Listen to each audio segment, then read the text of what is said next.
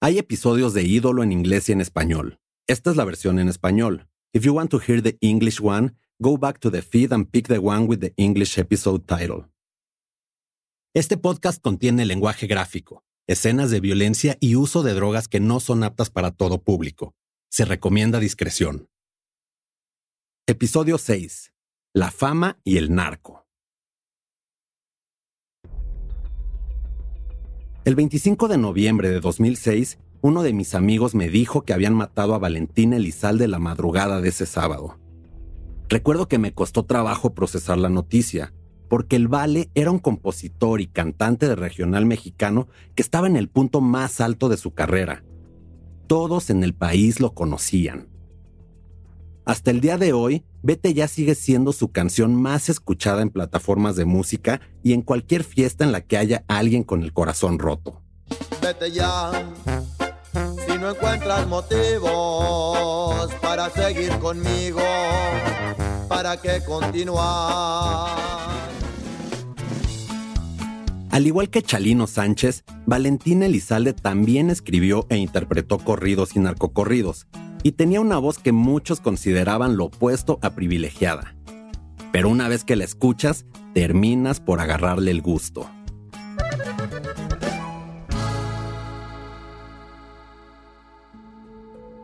El último show del Gallo de Oro fue en un palenque en Reynosa, Tamaulipas, al norte de México, ahí pegadito a McAllen, Texas. Esa noche, Valentín Elizalde salió del palenque en una camioneta acompañado por su chofer, su representante y su primo. Unos minutos después, por ahí de las 3 de la mañana, un comando del cártel de los Zetas los interceptó y abrió fuego con armas de uso exclusivo del ejército. Valentín Elizalde recibió múltiples impactos y murió al instante. Al igual que el asesinato de Chalino, no existe una versión oficial del motivo por el que mataron a Valentín Elizalde. La principal teoría asegura que fue debido a una de las canciones que interpretó esa noche, A mis enemigos. Se dice que la escribió para un capo importante de un grupo criminal, pero Tamaulipas no era el lugar indicado para cantarla, porque se cree que el personaje de este corrido era enemigo declarado del cártel de los Zetas. Sigan las quitaré del camino. El cuerpo de Valentín Elizalde quedó sin vida dentro de la suburban negra. Y aunque no hay certeza de que Valentín Elizalde trabajó para un cártel, es muy probable que tuviera algún tipo de relación con alguno. Y esto mismo es lo que se piensa de Chalino Sánchez. Y antes de cualquier cosa, estar relacionado con un cártel no significa que seas sicario, que muevas droga o que seas el jefe de una plaza. Basta con que aceptes dar un show en un bautizo sin saber que el de la fiesta es un capo. En México, relacionarse con el crimen organizado es más sencillo de lo que podría pensarse. Cuando mataron a Valentín Elizalde, la noticia corrió por todo el país. Tenía tan solo 27 años y ya había lanzado 10 discos. Pero, a diferencia del Gallo de Oro, Chalino murió sin haber visto un disco suyo en tiendas o listas de popularidad. Su primer álbum se publicó oficialmente el 14 de mayo de 1992. Eso significa que salió dos días antes de que lo mataran.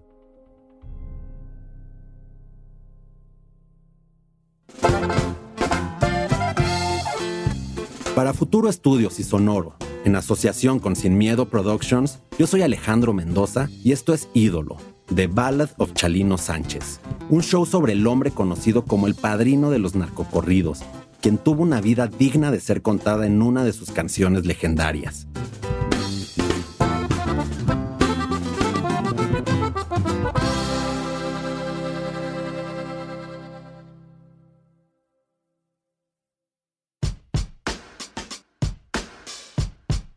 Es 1992 y Chalino está herido en cama. Mientras se recuperaba de los dos balazos que recibió, la venta de sus cassettes aumentó y con ello su fama. Ya era conocido por cantar sobre personajes que vivían al margen de la ley y por ser un tipo bravo. el tiroteo solo incrementó su leyenda. Silver Mesa, periodista sinaloense, explica que el concierto de Coachella reveló lo que muchos ya sospechaban sobre Chalino. O sea, resultó que era cierto. O sea, que era una persona que no solo hacía corridos donde hablaba de la violencia y de la vida recia y de la vida brava, sino que realmente tenía credibilidad porque él también era una persona capaz de ser violenta y de jugarse la vida en cualquier momento. Por su parte, Nacho Hernández, acordeonista de Los Amables del Norte, cuenta que fue en ese momento que Chalino se consolidó en el gusto de los mexicoamericanos que vivían en California. Chalino vino a revolucionar el género norteño, el género de corridos, pero también a cambiar a mucha gente de escuchar rap en inglés a escuchar a Chalino, por lo grande que era su popularidad con la gente. Hasta los cholos les llegó. Y la fama de Chalino también creció en Sinaloa, su tierra natal. De pronto todos se preguntaban quién era este paisano que se agarró a tiros en un concierto, y a pesar de recibir un par de balazos, sobrevivió. Las radios en California comenzaron a tocar su música y Nieves de Enero hizo retumbar las bocinas de la raza en Los Ángeles. La neta, aunque no te gusten los corridos, ¿qué pedo te queda? Y se te mete el corrido. Es que era para pistear, Chalino.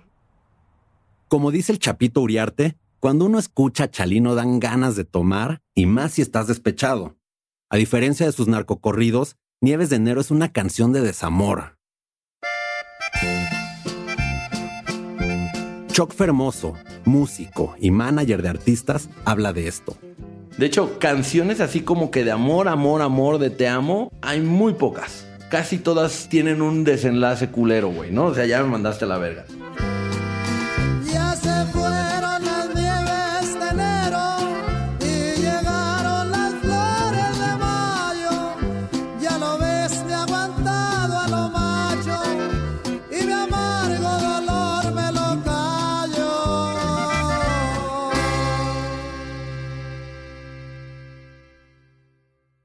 Para Santa Fe Clan, las nieves de enero tiene un significado más nostálgico. Las nieves de enero, es que las nieves de enero le gustan mucho a mi abuelita. Y siento que desde ahí empezó todo, como que empecé a voltear a ver a Chalino, pero pues yo, yo estaba en morrillo y aparte yo hacía rap y bailaba cumbias, era como que algo diferente. Al ver una guitarra a la mano, le pregunté si se la sabía. Santa Fe Clan, con una sonrisa en la cara, la tomó y comenzó a tocar. Ya se fueron las nieves de enero y llegaron las flores de mayo. Ya lo ven, me aguantaba lo macho y mi amargo dolor me lo callo. Uh. A huevo. Este corrido, que no menciona personajes del mundo del narco ni ningún hecho violento, fue la carta de presentación de Chalino con los grandes públicos y lo colocó en el gusto de personas que nunca lo habían escuchado. El éxito de Chalino fue arrollador. Prácticamente nadie te puede decir que no conoce la canción de las nieves de enero. Se escuchó en los estéreos Kenwood a todo volumen, en las casas, colonias populares regularmente, pero también lo escuchabas en cada crucero, en los carros. Hoy, la canción interpretada por Chalino es un clásico del género regional mexicano y me atrevo a decir que también de las cantinas de todo el país. Ya ha llegado el momento, chatita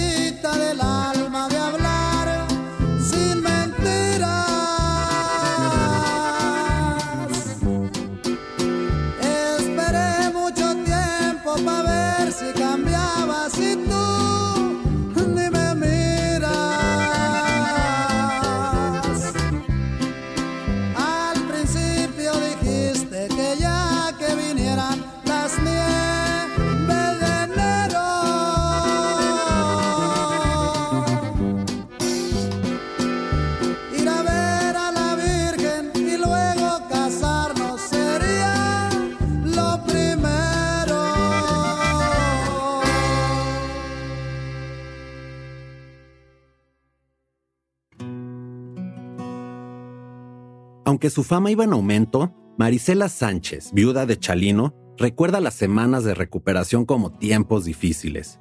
Y en esos momentos, uno termina por encomendarse al poder superior de su preferencia, Jesucristo, la Virgen o en el caso de algunos sinaloenses, hasta el mismísimo Jesús Malverde. Lo único que pasó fue que nos lo encomendamos a Dios con toda la fe del mundo porque el padre de mis hijos, mi esposo, mi compañero estaba luchando por su vida y, fue muy difícil porque sí era muy crítica la situación, pero gracias a Dios y a su juventud él salió adelante y bueno, lo dejó vivir otros cinco meses, digámoslo así. Pero algo bueno salió de todo esto. Sí nos dimos cuenta de que había mucha gente que lo quería, había mucha gente ya que lo miraba como un ídolo, había mucha gente que estaba rezando por la vida de él, nos dimos cuenta de que de que tenía mucho público y la popularidad ya la tenía, pero nosotros no nos dábamos cuenta, él no se daba cuenta. Entonces él lo único que hacía era ir y cantar y, y desenvolverse de la mejor manera.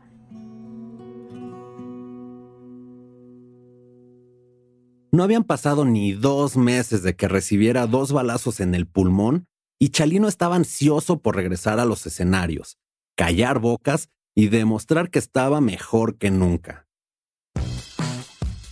En marzo de 1992 dio una entrevista para el programa Noches de Taconazo. Ahí se le vio fuerte, bromista y listo para cantar. Hay mucha gente que tiene toda la creencia que te moriste. Sí, que todavía está ahí en el, encerrado en el círculo que piensan que ya me morí, que ya me velaron, que ya me enterraron, pero... Pero nada, aquí está vivito y coleando, ¿eh? Y cantando también.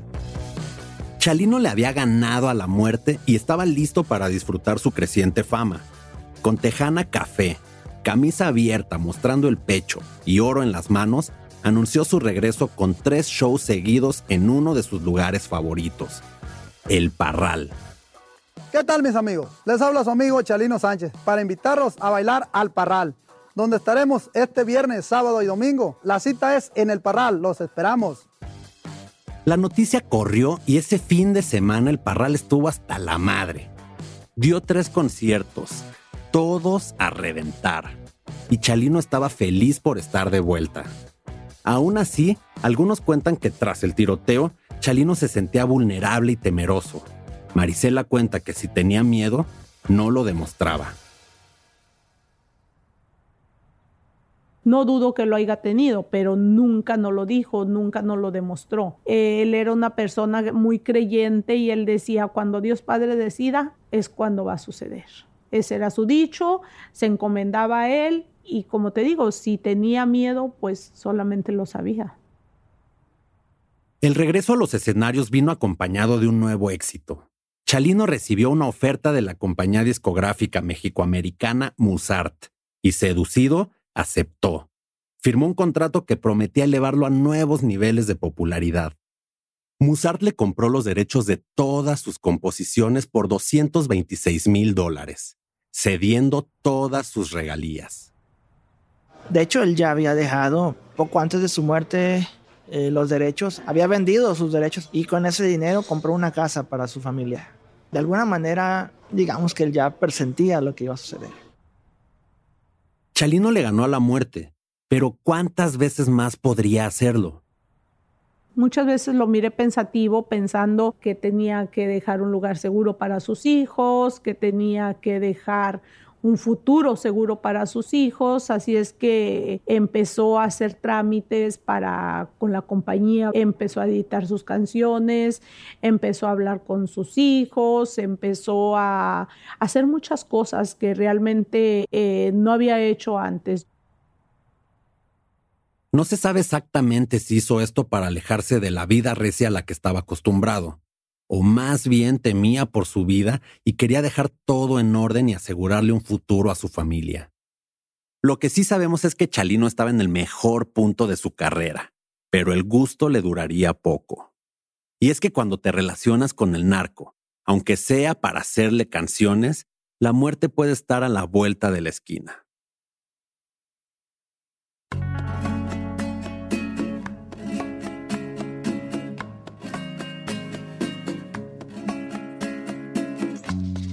Mientras estaba en Culiacán me eché unos buenos tacos de asada, un aguachile de callo fresquísimo y tomé cerveza helada. Pero también aproveché mi viaje para entender cómo operaba el narco en aquel entonces en México.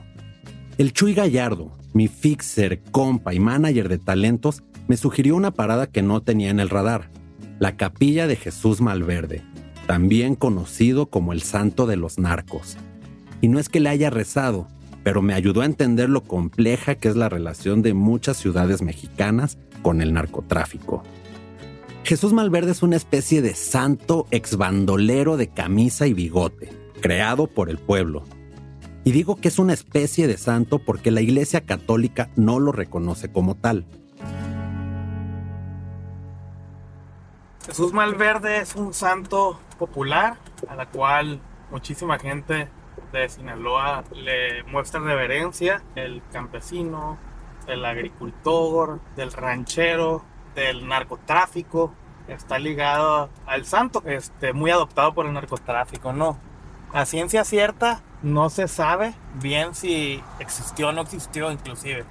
Hay un mito muy cabrón alrededor de ello. Manejamos por las calles de Culiacán rumbo a las orillas de unas vías de tren. La capilla Malverde es muy folclórica, o sea, la gente va ahí y de repente vas a ver tanto como un rezo de una familia por haber eh, apoyado a, soltar a alguien que estuvo preso, ¿no? O alguien que cometió un, una fechoría por ahí.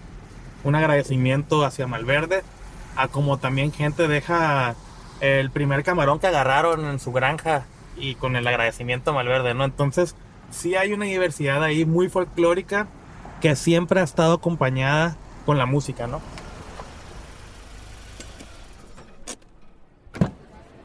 Nos estacionamos y caminamos entre puestos ambulantes con parafernalia de Malverde. Bustos, gorras y hasta una lotería con los rostros de los capos más famosos se puede comprar aquí. Caminamos hasta la entrada. La capilla es pequeña y el techo es bajo, lo que da una sensación de estar en un lugar apretado. En el centro hay un busto de un hombre que viste camisa blanca, pañuelo negro amarrado al cuello y un bigote negro y grueso sobre el labio. Está rodeado por velas encendidas y flores frescas. Él es Jesús Malverde y esta es su capilla, uno de los lugares que ayudan a entender un poco más la cultura culichi y su relación con lo ilegal. De acuerdo con la creencia popular, Jesús Malverde fue una especie de Robin Hood culichi que robaba a los ricos y ayudaba a los necesitados. Se cuenta que el gobernador de Sinaloa de aquel entonces ofreció una recompensa por él. Después fue aprendido por la policía y ejecutado el 3 de mayo de 1909. Aunque Malverde es venerado por campesinos, pescadores y culichis de a pie, también es conocido como el santo de los narcos. Estando aquí no pude evitar pensar que alguien le rezó a Malverde para salvar la vida de Chalino después de ese primer tiroteo. Si no fue Marisela, su esposa, seguramente más de uno de sus seguidores vino a prenderle su veladora. Pero en una plaza como Culiacán se necesitan chingos de veladoras y chingos más de poder y recursos para sobrevivir si andas metido con el narco. Yo siempre digo que yo no trabajo con Malverde por hacer apología al narco, güey, sino como una historia más personal. Y porque también el vato representa toda esta cultura culichi de la que te estoy hablando, güey. Guachabato, artista sinaloense, me cuenta que el narcotráfico lleva tanto tiempo normalizado en México que ha dado pie a la llamada narcocultura. Los grandes capos de la droga y quienes los rodean son representados a través de diversas expresiones artísticas. La música es una de las consentidas y Malverde uno de los personajes principales de la narcocultura. Mucha raza, y te puedo decir varios, güey, van a la iglesia a persinarse y a cooperar y a darse golpes de pecho. Y también los he visto en la capilla de Malverde, güey, lo mismo, persinándose y pidiéndole algún favor, ¿no? La historia dice que Malverde no hace milagros, güey, hace favores. Malverde hace favores sin cuestionar la ética o la moral porque él mismo era un bandido. Pude comprobarlo con las notas, fotos y billetes que tapizan su capilla. Ahí, Sentado en una esquina de la capilla, se encuentra un señor con el bigote blanco por las canas. De los hombros le cuelga un viejo y gastado acordeón. Le preguntamos si se sabe alguna canción de Chalino. Échese una de Chalino. Sin decir nada, comienza a tocar las teclas del acordeón. Ya se fueron las nieves de enero y llegaron las flores de mayo. Ya no ves me aguantando a los machos y mi amargo dolor me lo callo.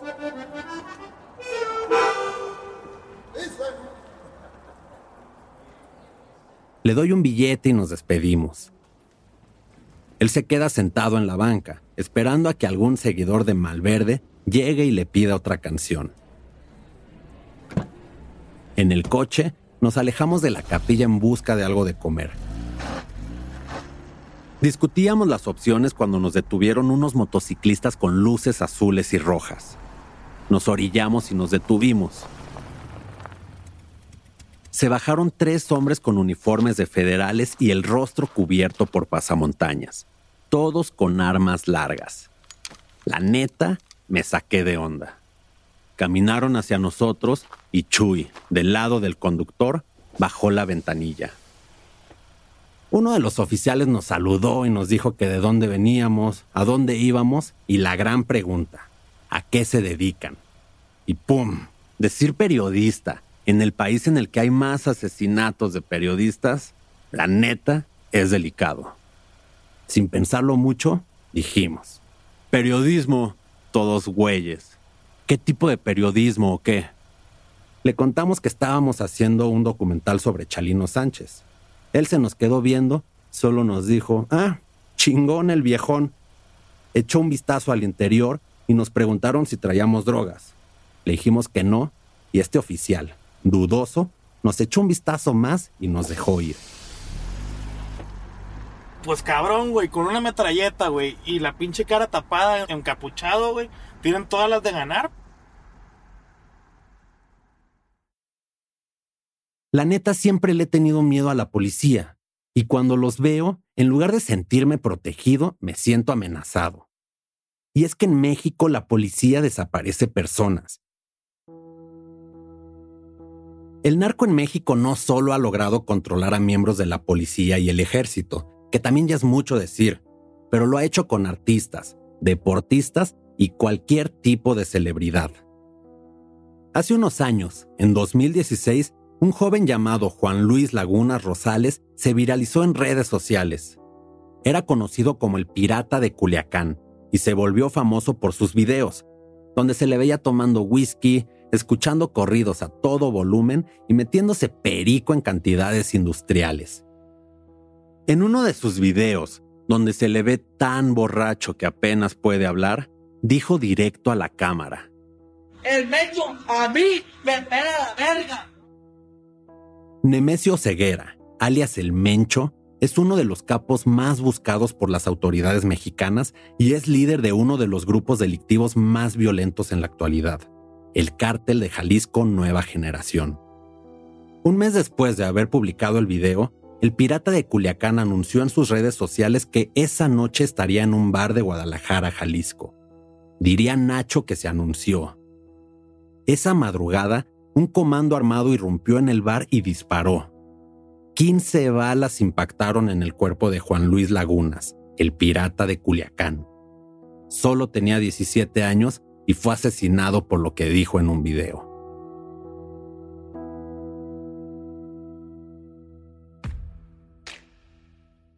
La relación entre el narco y los famosos no es nada nueva. En la década de los 90 ya era común que el crimen organizado invitara a celebridades a sus fiestas. Así le pasó a Julio César Chávez, boxeador sinaloense que durante una entrevista con el conductor mexicano Jordi Rosado contó haber estado en fiestas con los capos más buscados simplemente porque lo querían conocer. Entonces imagínate, llegaban dos, tres suburban repletas de gente armada. Ay, si no iba, pues me llevaban. Entonces, pues mejor hacer amigos que enemigos, ¿me entiendes? El día que yo le gané a Macho Camacho, había como mil años de cárcel. Estaba en la reunión los Arellano Félix, estaba el Güero Palma, estaba Amado Carrillo, el Señor de los Cielos. Estaba el Chapo Guzmán. Algo muy similar le pudo pasar a Chalino o a Valentín Elizalde. Y aunque no hay certeza de que estos músicos hayan trabajado para un cártel, es muy probable que tuvieran algún tipo de relación con alguno. Pero, güey, no es el único, ¿no? Muchos de nosotros hemos tenido que estar en lugares donde ni siquiera sabíamos que íbamos a estar, güey. Carlos Arabia, cantante y compositor sinaloense, cuenta cómo los músicos terminan dando conciertos en lugares que no necesariamente buscaron. Tú terminas involucrado a veces en situaciones que a lo mejor para mucha gente no son las más favorables o no son las más adecuadas, pero la música la quiere todo el mundo, güey. Yo te quiero como artista aquí en este momento porque me gusta tu música y quiero traerte, güey. Y tengo las posibilidades de contratarte, te voy a contratar, güey. Y nosotros estamos para eso, ¿no? Para ir a trabajar. La fama y el narco forman una relación de la que es muy difícil salir limpio o con vida.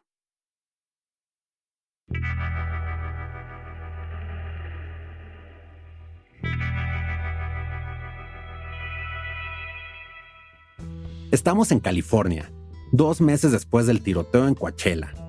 Chalino Sánchez ya dio los tres shows en el Parral, todos agotados y con un éxito rotundo. Ahora era el turno de presentarse en uno de sus lugares favoritos, el Farallón.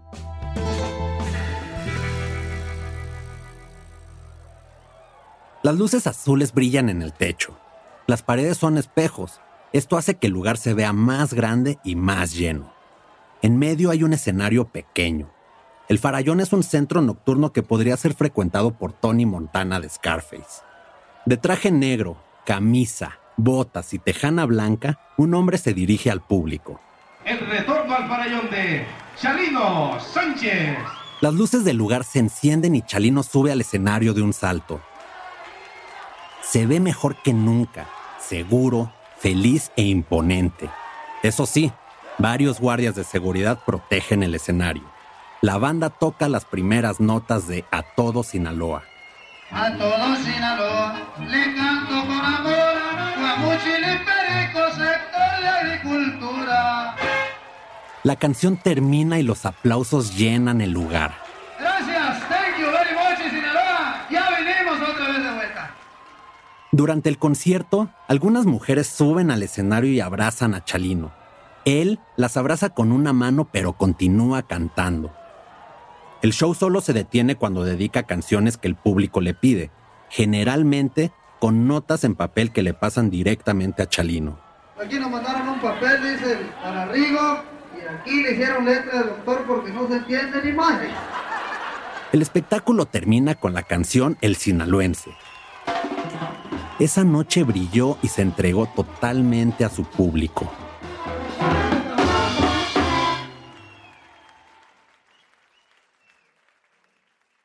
Y el éxito de Chalino estaba también fuera de los escenarios. Sus canciones se escuchaban en las estaciones de radio de ambos lados de la frontera. Había firmado un contrato con una compañía discográfica. Chalino estaba por llegar a la cima. Fue en esa época que recibió una invitación para tocar, por primera vez, en Culiacán, Sinaloa. Sus canciones habían brincado al lado sur de la frontera, a su tierra, al lugar que lo vio nacer. Algunos cuentan que primero rechazó la propuesta, hasta que una oferta lo sedujo. Dicen que le ofrecieron 20 mil dólares por presentarse, cobrando la mitad por adelantado, sin nunca poder cobrar el resto del dinero. Chalino aceptó ir a dar lo que se convertirá en el último concierto de su vida. De ese último concierto y una última teoría sobre su muerte, sabremos más en el siguiente episodio de Ídolo, The Ballad of Chalino Sánchez.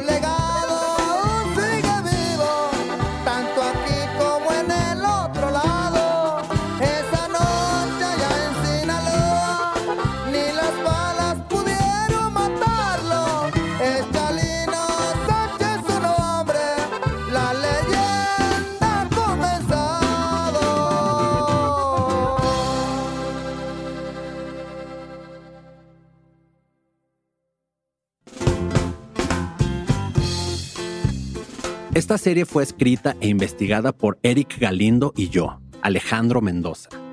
Editada por Marlon Bishop, Carmen Graterol y Rodrigo Crespo. Producida por Juan Diego Ramírez, Liliana Ruiz y Carmen Graterol. Con ayuda de Nicole Rothwell, Evelyn Uribe y Angelina Mosher Salazar.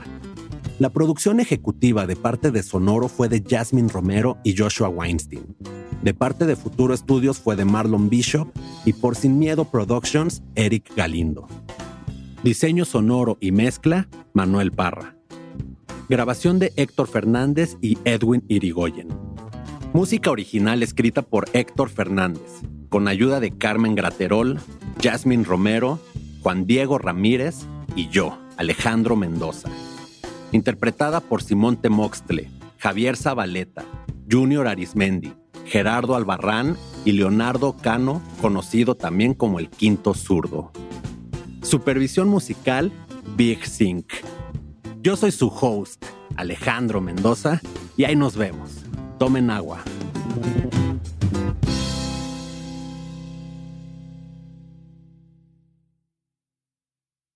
Are you ready to turn your best ideas into a thriving online business? Introducing Shopify, your no excuses business partner. You might not realize, but our podcast, More Than Mammies, it's a business. And we started it, of course, to talk about maternity, not to become an e commerce expert. So, yeah, we needed some help selling our merch and getting our store up and running.